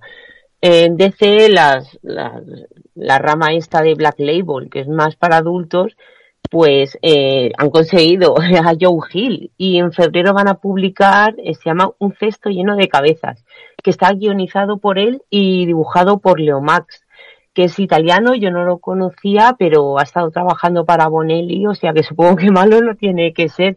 Y aquí lo publicará ECC y saldrá para febrero, y tengo muchas ganas de volver a ver a Joe Hill en cómic. Oye, ¿qué, qué, qué le pasa a ECC? Madre mía, qué revolución, porque se han apoderado de las tortugas ninja, ya han empezado a publicarlas. Oye, sí, señor. la primera vez que sale de manera decente, yo creo que de manera normal, o de cualquier manera, aquí en España, los cómics clásicos de las tortugas ninja, han empezado también a publicar en una... Los de IDW también. Exacto, una de las series actuales. En enero empiezan a publicar la serie infantil juvenil de las Tortugas Ninja.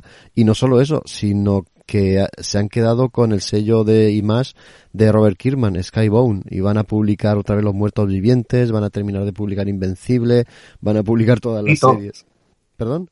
Junjito, Junjito. Junjito, lo llevan publicando ya desde siempre. Lo O sea, tiene todo. Sí, sí, lo, lo están repu- requete republicando. Que me da una rabia, macho, porque tienes todo ahí. Tú, tú- me acuerdo cuando Isra ahora hace poco reseñó Frankenstein y yo veo mi tomito de Frankenstein ahí y veo el nuevo sacado que es mucho más chulo, o Hellstar Romina y cosas de estas y dices, Eso joder, FC deja de sacar ediciones mega chulas. Esto nos pasa a todos. Tú- Yo miro el del almanaque de mi padre y ves el que han sacado ahora, los de Planeta, y dices, joder, qué cabrones son. Bueno, un poquito de superhéroes, que no solo de este cómic más serio vive el fan, de superhéroes también. Eh, Los de ECC publican t- todo lo de del universo DC. Yo vuelvo a recomendar Decesos, Decesos Inmortales, y en enero sale la nueva serie de Decesos que nos dijo aquí eh, Raúl que, que acababan de sacar en Estados Unidos. Pues en enero ya la publican aquí. Por parte de, de Marvel, que aquí la publica Panini, tenemos también comicazos, eh, bueno, comicazos, para los fans. El Dinastía de X, eh, que se publicó en este 2020, es la etapa de Jonathan Hickman al cargo de, de la franquicia mutante y por lo visto es un trabajo impresionante de lo mejor que se ha publicado últimamente en, en Marvel con estos personajes. Hemos tenido también el regreso de Conan a Marvel y claro, no podían hacer otra cosa más que aprovecharlo y lo han metido en- hasta en la sopa, hasta en los Vengadores lo han incluido. que por cierto, Planeta Comics ha perdido o ya lo había perdido los derechos de Conan, pero aún tenía la potestad para poder seguir publicando durante un tiempo determinado. Y este 2020 es el tiempo que tenían para terminar de publicar los clásicos de Conan de Marvel, y es lo que han hecho. Tanto Conan Rey como el Conan clásico, pero lo han ido compaginando con el Conan de Dark Horse, que es buenísimo y recomendabilísimo. Y estamos todos esperando, y me imagino que será en 2020, cuando publiquen el Conan europeo, que me imagino que será también de Planeta. El Conan europeo, lo dices así, me imagino a Conan tomando té. Hola, señores. Conan ahí en Albatera, ¿no? Con un garrote. más cosas, más cosas. ¿Qué- ¿Queréis que os cuente lo nuevo de Editorial Hydra? Que estaba, Dale. estaba publicando aquí eh, Valiant. Valiant, exactamente. Después se ha pasado a publicar, por cierto, lo de Valiant se ha quedado colgado. Esperemos que lo coja otra editorial porque está ahí colgado.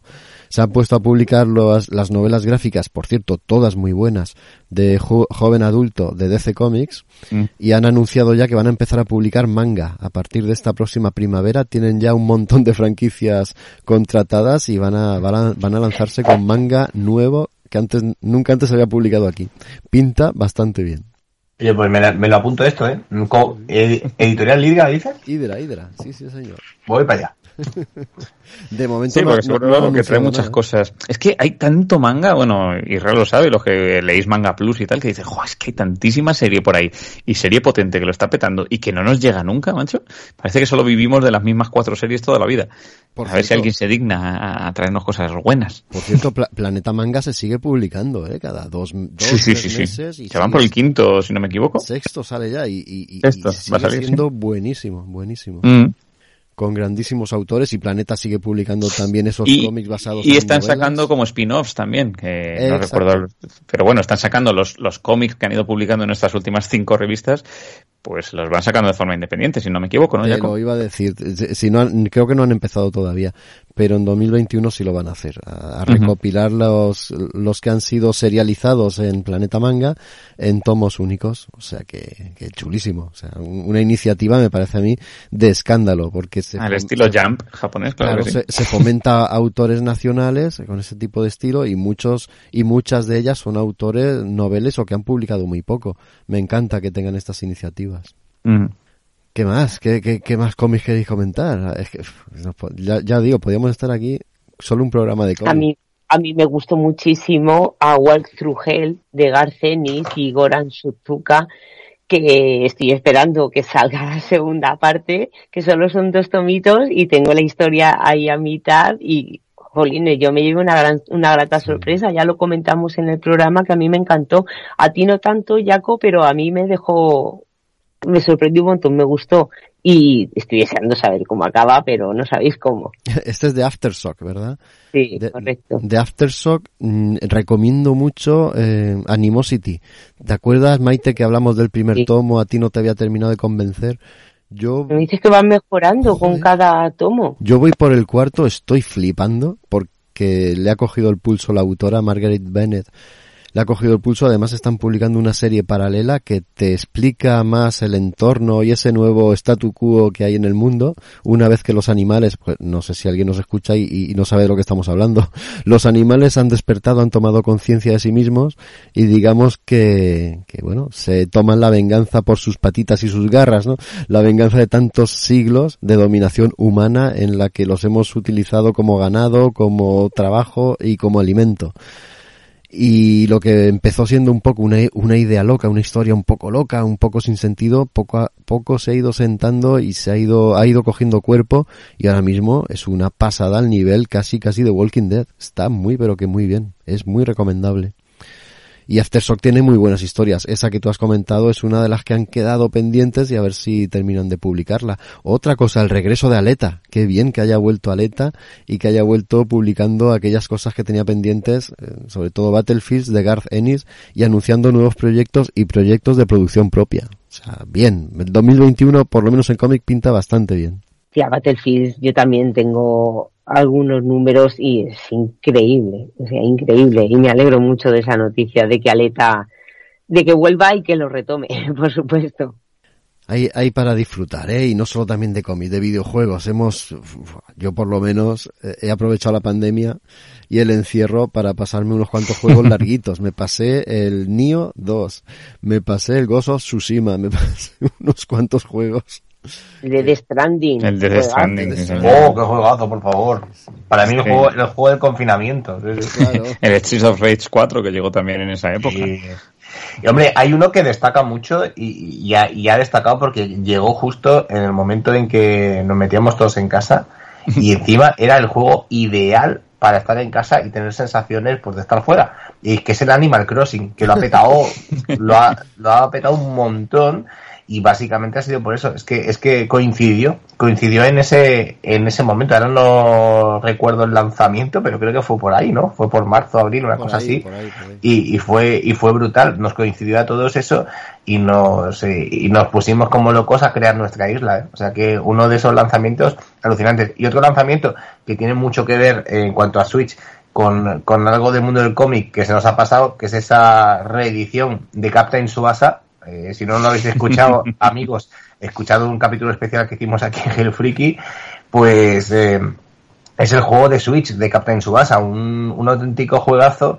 un juego que, que, que va a gustar mucho, mucho, mucho a los fans de Oliver y Benji. A mí la verdad que de las cosas más, más chulas que he jugado este año. Sí, yo, yo este año también tengo que recordar eh, ese Final Fantasy VII Remake que, bueno, con sus luces y sus sombras, a mí me, me dio, pues, más de 40 horas de diversión, si no recuerdo mal. Y me parece, pues eso, quitando que solo es una parte del juego original, etc, etc, y olvidándonos un poco de las aventuras clásicas de Cloud y compañía, yo creo que es un, un juegazo para disfrutar y que a nivel visual también, pues, pues, pues es la, la pera limonera, ¿no? Bueno, el juegazo que estábamos esperando era, por lo menos yo, ¿vale? Hablo de mí, Cyberpunk. Y claro, y salió lo que pasó, que no vamos a entrar en eso porque ya le dedicamos un buen rato en el programa anterior, pero aún así es, es un juegazo, la verdad. Eh, yo, mira, ¿para qué videojuegos esperas para el año que viene? Pues el parche, ¿vale? Entonces ya me dedicaré a jugarlo, porque como ya hablamos, en Play 4 funciona horriblemente mal. Pero sí que es uno de los juegazos con, o sea, o de los juegos con los que me, mejor me lo voy a pasar, creo. Gozo Tsushima, ya lo ha comentado Jaco, es, es impresionante, o sea, no recuerdo las miles de fotos que creo que llegué a hacer con de ese juego porque era visualmente era una belleza y era maravilloso y claro y, y Cyberpunk pues lo esperábamos como agua de mayo y bueno cuando ya juegue la experiencia completa con su parche que por cierto hoy mismo mientras que estamos grabando esto me ha saltado el chivato del, de, de que han subido un parche por lo menos para Play 4 como digo. Así que ya iremos avanzando. El Last of Us 2 salió que también ha sido otro de los sí. juegos así más chulos de este año. Y, y, el que quizá ha pasado como al final un poco vamos yo lo, estoy por probarlo todavía lo cual me sabe amargo porque salió el mismo día que el Captain Subasa que, que mencionaba Israel y yo me vi ahí en el dilema de Dios mío con cuál me hago eh, fue el, el, Avengers no el Vengadores eh, y bueno pues no sé, hay sentimientos también enfrentados con respecto a este juego. Bueno. Gente que le ha gustado, pero mucha gente que, que, que se esperaba un Spider-Man no, y no es un Spider-Man. Yo, yo claro. te, puedo, te puedo decir mi experiencia con el Avengers. Uh -huh. Eh, ver, juego... ¿Qué sabrás? ¿Qué sabrás tú? ¿Qué sabrás? El, el, el, juego es muy divertido y su modo historia es una película. Es verdad que tiene puntos muy, muy, muy, pero que muy álgidos al principio y son tan álgidos que cuando ya vas por la mitad dices, esto no, no vuelvo a sentir lo mismo que sentí al principio. Al, al, final vuelve a levantarse, al final la historia pega otro acelerón que te deja, te deja sin, sin respiración. Y luego, una vez que termina la historia, puedes seguir jugando, por supuesto, porque la historia, digamos que no se cierra. Puedes continuarla con las distintas misiones que te ofrecen pero uh -huh. te das cuenta de que siempre es lo mismo. Llegas a un punto, te salen los enemigos, un, un, un beating up, a pegarle golpes. Eso sí, es una gozada wow. controlar a los personajes, es una auténtica gozada. Yo lo he vuelto a instalar hace poco cuando salió el parche de Kate Bishop, la hija de Ojo de Halcón. Uh -huh. Qué maravilla también manejarla ella. Tiene un dispositivo que le hace desaparecer y aparecer, dependiendo dónde pulses la cruceta, aparece en un sitio o en otro y buah, es, es alucinante. Tiene muy buenos gráficos, pero se vuelve mmm, repetitivo. Yo creo que ese es el, el peor mmm, punto que tiene el juego, que se vuelve mm. muy repetitivo. No hay un exceso de, en la variedad también de los enemigos. Hay cuatro o cinco tipos de enemigos y punto. Enemigos finales hay tres contados. Me refiero a grandes villanos de Marvel. Uh -huh. Tres, salen tres contados, no salen más y echas en falta eso, que sea más variado. También prometieron que iban a sacar más mm, personajes jugables y les ha costado 10 meses sacar a Kate Bishop.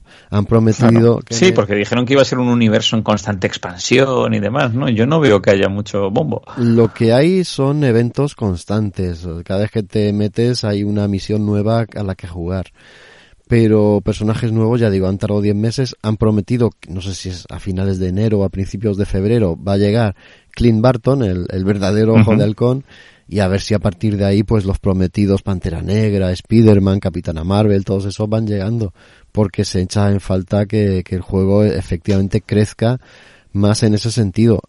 Tú cuando te descargas el parche de Kate Bishop, pues descubres que, que, que ya hay nuevas, nuevas escenas eh, cinemáticas, la historia se amplía, eso es lo que echas en falta, que por ahí hayan apostado.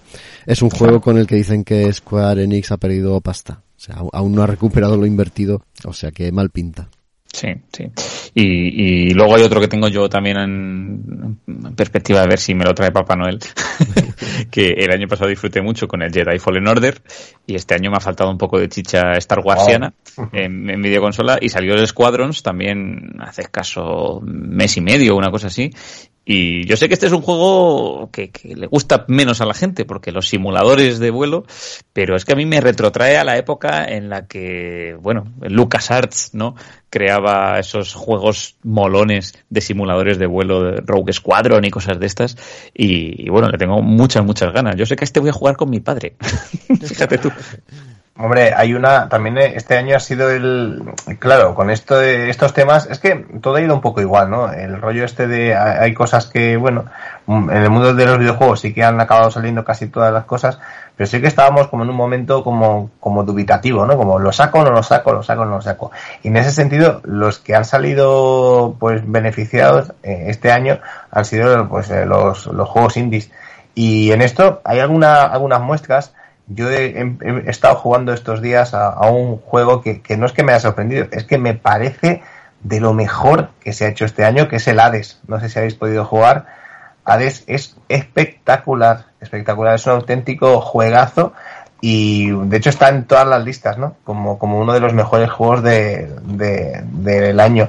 Si podéis echarle un vistazo a este, a este juego, pues eh, muy, muy cartoon, con una, estética pues muy comiquera, vosotros que os gusta, eh, vais a alucinar. Hades es un, juego indie muy bueno, muy bueno, muy bueno, que, os va a sorprender con, una, con, mitología griega y romana, pues ahí haciendo, las suyas. A mí este, este juego me ha, me ha sorprendido mucho, ¿no? Y creo que, que las compañías indies, pues, eh, que, en este caso son los, los de Super Giant Games, pues eh, están, están dando resto. Yo lo he jugado en Switch y ya os digo que es una auténtica gozada. ¿eh? Oye, hablando de otra cosa, Dani, ¿no le has pedido a Papá Noel ni a los Reyes el nuevo de Spider-Man, el Miles Morales?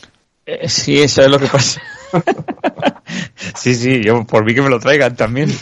Yo lo que pasa es que estaba intentando convencer a Papá Noel a ver si me trae, bueno, a los Reyes, que son tres y tienen mm, pues más posibilidades, eh, a ver si me traían en la, Play 5, ¿no? Empezando por ahí. Porque me gustaría jugar al Miles Morales en la Play 5. Esa es la rabia que me da, por eso no me quería precipitar, pero, pero estoy deseando jugarlo. madre mía. ¿Sabes qué pasa? Que yo el otro día fui con el, con el Rey Mago, no, con la Reina Maga, fui y le enseñé la Play 5 en su, en su, esplendor, lo grande que es, y me dijo, eso no cabe en casa. Eso lo, ponemos encima del mueble y se nos cae.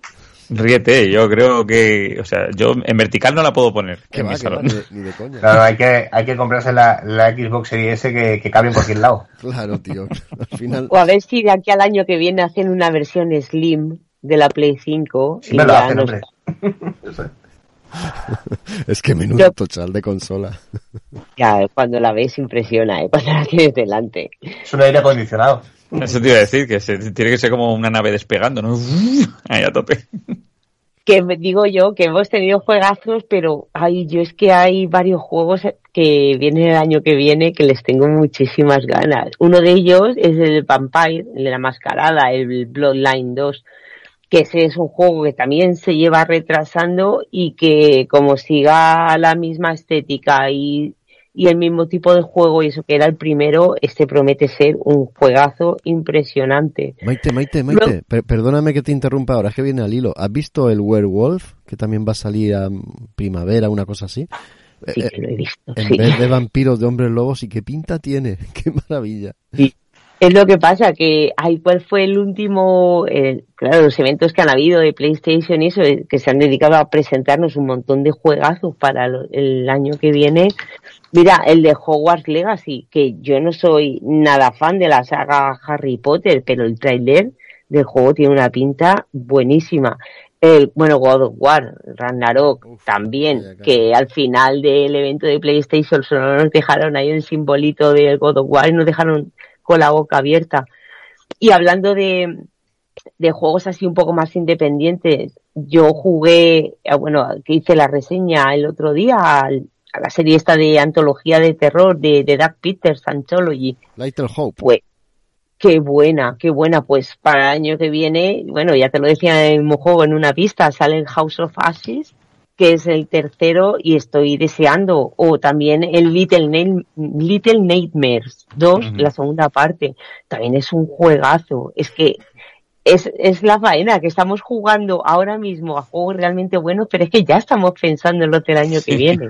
ya, yo el miedo que tengo es que se empiecen a olvidar de, de, esta generación de consolas anterior y ya todo lo que salga salga para la nueva generación, ¿no? Y es como que me quedo. Hombre, yo, yo tengo la, la sensación de que, de que, de que esta ocasión eh, tanto, tanto Sony como Microsoft están haciendo pues una especie de traspase, de, de mm. traspaso a la nueva bastante, bastante comedido, ¿eh? Están siendo conservadores, sí, sí, mucho. Yo en, en, en, Xbox, de hecho, está saliendo todo, eh, pues para la, para Xbox One y con, y bueno, y si, y no hay, no hay problema con hacerte con la, con la versión para X y S sin, sin problema. Yo, yo en ese sentido estoy esperando un juego que, que, va a salir para, para Xbox y para, y para PC, le tengo muchas ganas porque he visto unas imágenes que me parece brutal. No sé si, habéis visto algo de, de, ese juego que se va, a llamar The Medium y, me parece de lo más bestia que he visto, ¿no? Una especie de survival, eh, pues con, música otra vez más del señor Akira Yamaoka, que vamos, que como para no conocerlo, y, realmente pues eh, tendremos que esperar hasta, hasta junio de 2021 pero pero me parece un, un super juegazo y tú fíjate si, si los de los de Microsoft lo tienen claro que puede ser un, un bombazo que directamente directamente lo, lo, lo, ponen gratuito para aquella gente que tenga el Game Pass o sea que, que esto este pedazo de juego eh, yo vamos yo he, he visto imágenes de un juego que se juega en dos capas, eso no lo había visto nunca.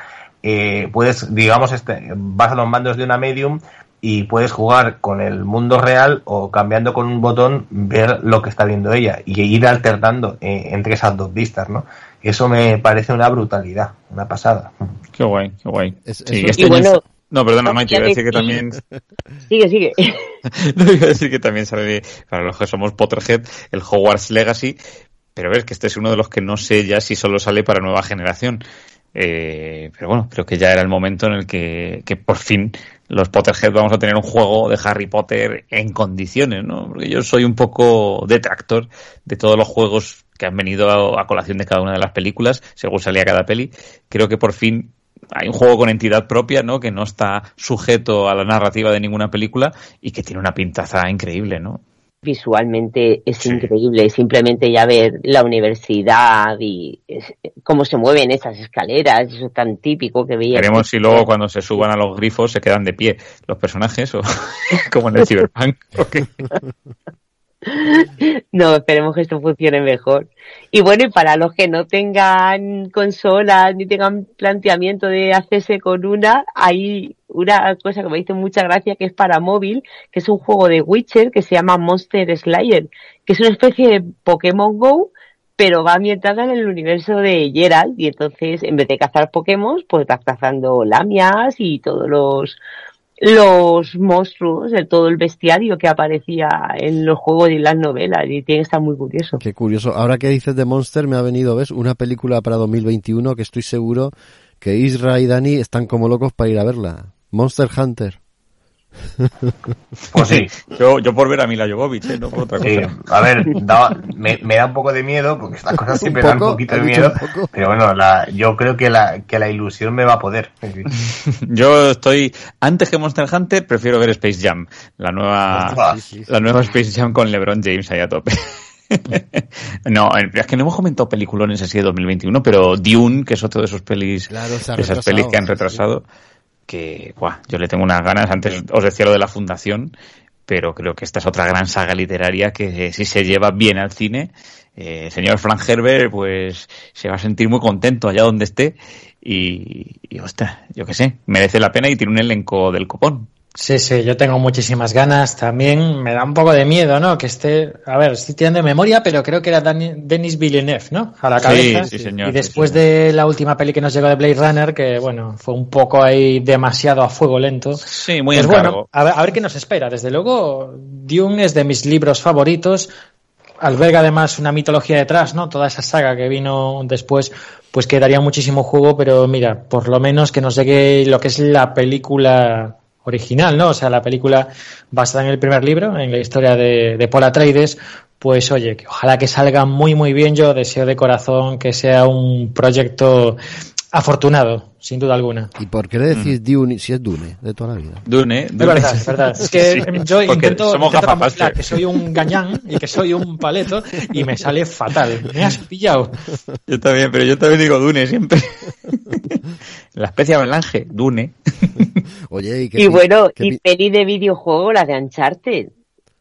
Que esa también, Tom Holland a la Hostia, cabeza, verdad, es verdad, y, sí, y esa sí, también es una peli que hay, hay que Sí. estar muy pendiente, ¿eh? Que mira, yo lo odiaba bastante, pero va ganando puntos con cada nueva imagen que va saliendo. Sí. Y además Ah, es que To- Tom Holland está creciendo.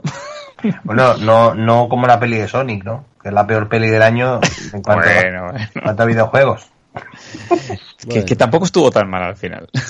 Encima que le hacen caso a los fans y, y cambian todo el muñecajo. Se Claro. Claro.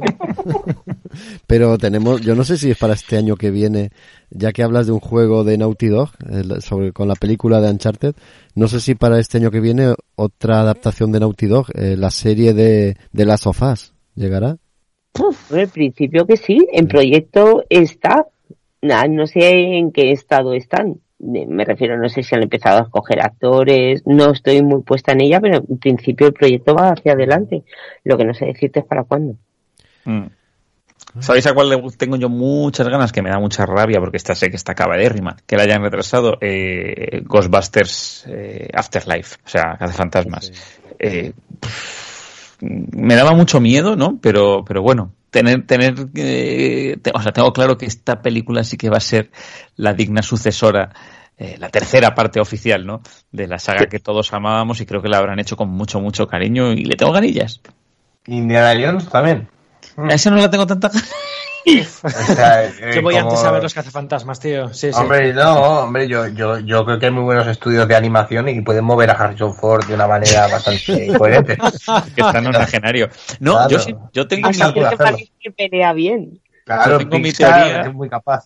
De, de Jolín, si le pusieran como, como en las aventuras del jovencito Indiana Jones, que aparecía, pues eso, nonagenario en el Museo de Ciencias, eh, contándole a unos chavalitos sus aventuras de joven. Podían haber hecho eso y haber aprovechado a Harrison Ford, pero no darle un papel protagonista total que ya en la calavera de cristal dejaba mucho que desear, de verdad. Por eso la gente sigue diciendo la trilogía de Indiana Jones. George Lucas, Steven Spielberg, es que no lo escucháis, la trilogía de Indiana Jones. No, no hemos hablado de otra película que esperamos para este año que viene, la de Morbius. Oh, es verdad. ¿Qué, qué silencio? ¿No, ¿No está como muy silenciosa? O sea, Ya sacaron el- tráiler, Eso, eso es lo mejor. estaban- le estaban metiendo bombo y luego parece que el Spider-Verso se ha quedado ahí como un poco Hombre, con toda la bulla que ha habido de que Claro. si siguen Marvel, no siguen Marvel, que si cosa de Sony, que si tal. Y Morbius se ha quedado como enterrado ahí en, en- en- en ningún sitio. Yo no sé. Sigue, sigue, sigue para adelante. Yo, yo creo que ha pegado tal pelotazo la, en la noticia aquella que dieron que van a unir en una misma película a, a todos los eh, anteriores Spider-Man, a, a Doctor ¿Mm? Octopus, a Electro, todos estos. Y, y, y Jared Leto, como no ha salido con su película, ¿dónde va a quedar? ¿no? ¿Lo van a incluir en este Spider-Verse o qué? No lo sé. Y Venom va a salir por ahí también. Y claro, es que se podrían hacer muchas cosas. Podrían hacer muchas cosas, sí. Yo soy partidario de que no. Yo cuando salió ah, Spider-Man 3 de Raimi, eh, me pareció tal aberración porque esa obsesión por meter cuanto más personajes mejor no siempre funciona bien. Pero bueno, a ver qué, qué ocurre aquí. Ay, el 2021. ¿Cuántas cosas no prometes? ¿sabes? Yo, yo- yo le tengo ganas a sale bien. que me parece, o sea, A Sa- a tengo ganas a Sanchi. Por ver algo fresco y diferente. Ey, oye, que se titula La leyenda de los diez anillos. ¿Saldrá el Claro, mandarín claro. por fin?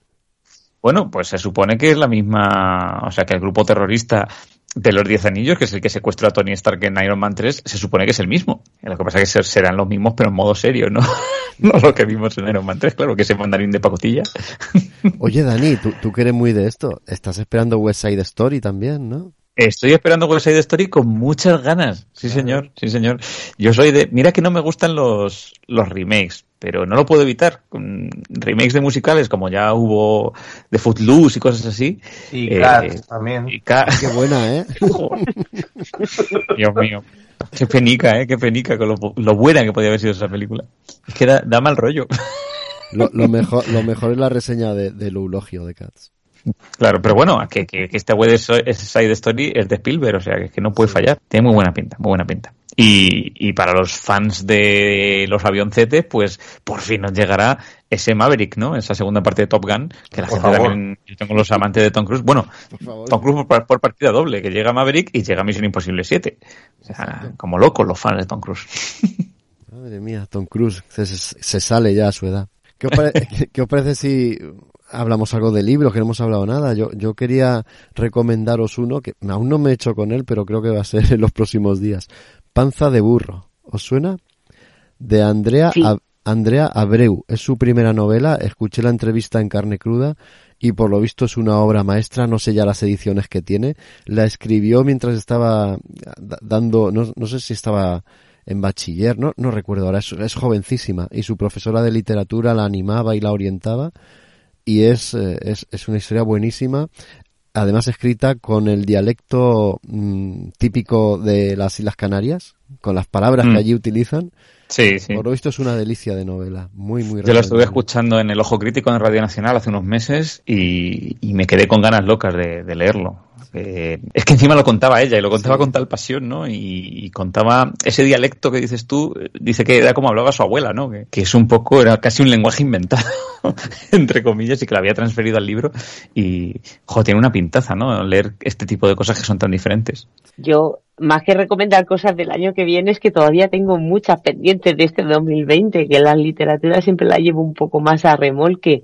Y yo me he quedado con las ganas, de hecho va a ser el próximo libro que me lea, La cucaracha de Ian McEwan. Ya que bien nos hubiera venido para el otro programa que hicimos de bichos. Ay, porque lo descubrí, no te creas que hace mucho. Eh, pues eso, como la metamorfosis de, de Kafka, pero es al revés. Es una cucaracha que se despierta por la mañana y se ha convertido en humano pero no es un humano cualquiera, es el primer ministro británico y empieza a tres cosas de idea de política, pero claro, ya son cucarachas. Por ejemplo, quieren instaurar el reversionismo, que es pagar por trabajar y que te den dinero por comprar cosas. Y es una crítica a la sociedad británica sobre todo y al tema del Brexit brutal. Qué bueno, qué bueno. Yo este año eh, me leí, y también es una crítica a nuestra sociedad y hacia dónde vamos, Ni Utopía, que ya hablé de él, y es una obra muy muy recomendable, se lee muy rapidito, y, y está publicada por, por mm, espera, Minotauro, que es la escisión de Planeta para la ciencia ficción y tal. Y Minotauro también ha publicado, no sé si lo sabes Dani, toda la obra completa de, de Úrsula K. Lewin. Lewin, sí, lo he visto.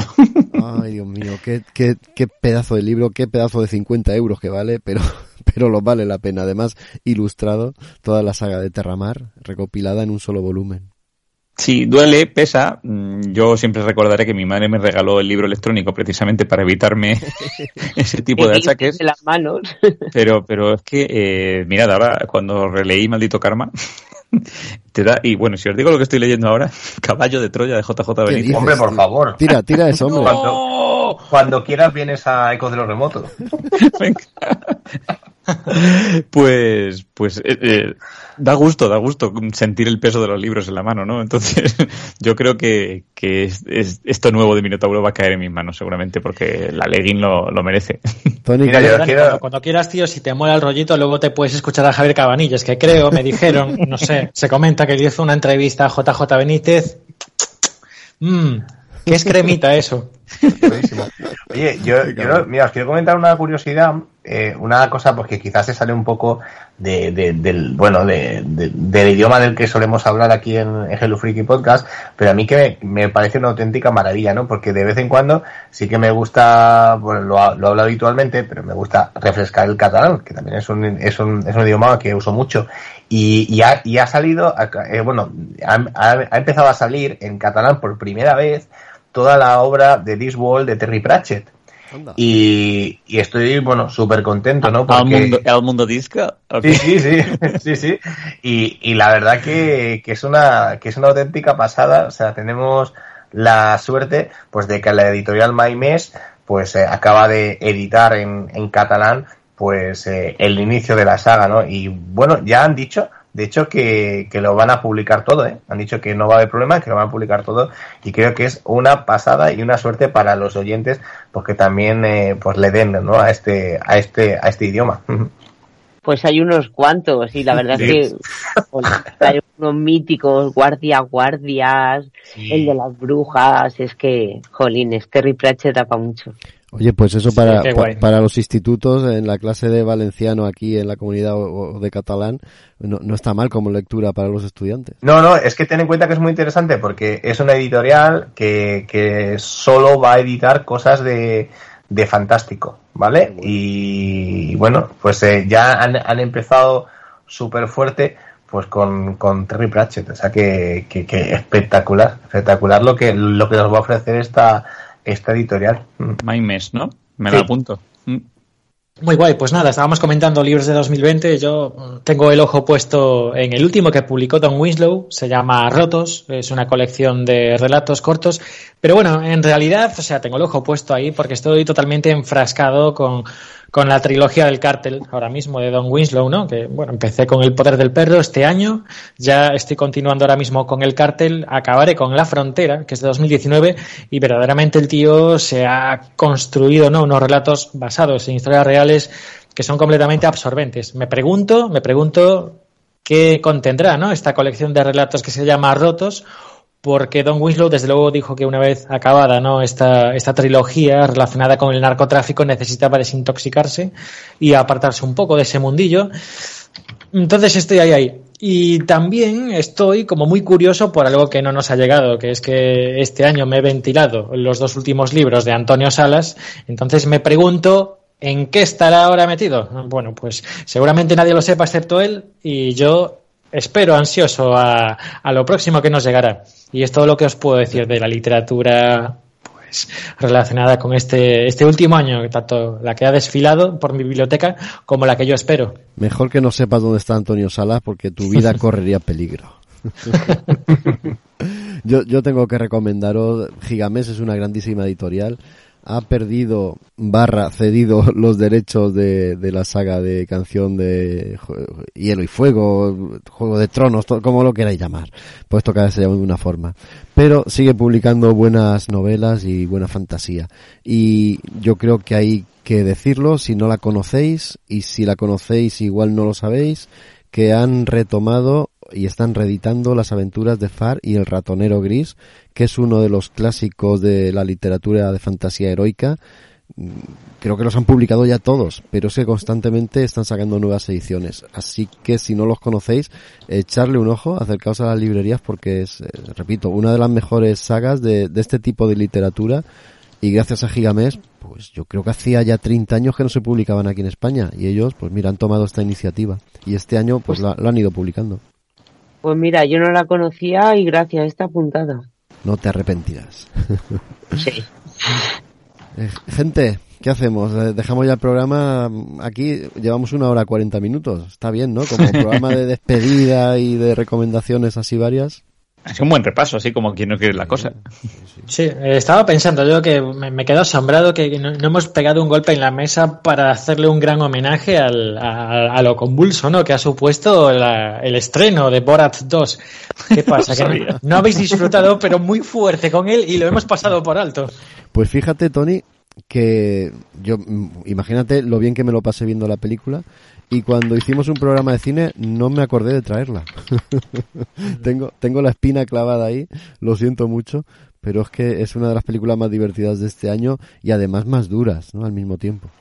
Es que está tan bien que yo creo que ya la hemos dado por sentada y como que ya pertenece no a, a, al patrimonio inmaterial de la humanidad. Es brutal. Sí. Sí, pero yo es que creo que no la hemos traído porque tú la ves y te da la sensación de, de, de que eso va, va, va, mucho más allá del cine. Eso es otra cosa. Y yo creo que, y yo creo que, es, que es básicamente por eso. ¿eh? Eh, Tony, eh, Irra, ¿se agarra la polla?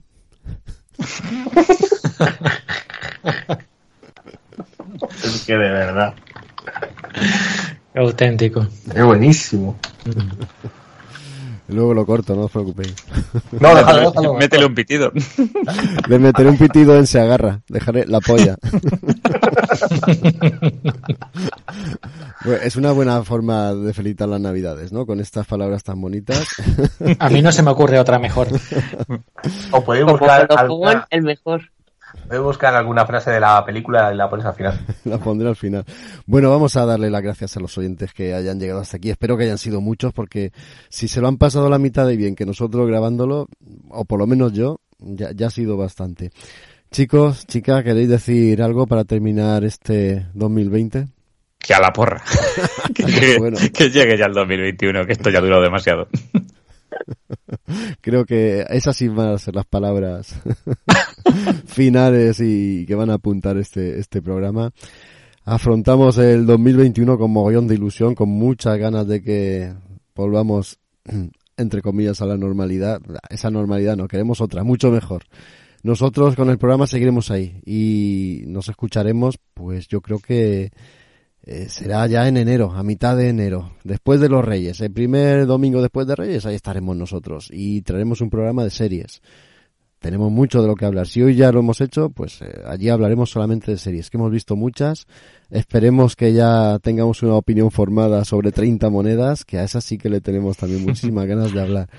Uf, Ah, ¿Verdad que sí? Sin duda. Sin duda. Ahí, ahí, así quedamos, compañeros, oyentes, amigos, y, y os deseamos lo mejor.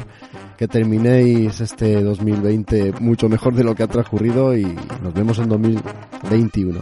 Adiós. Chao. Abrazos. Luego.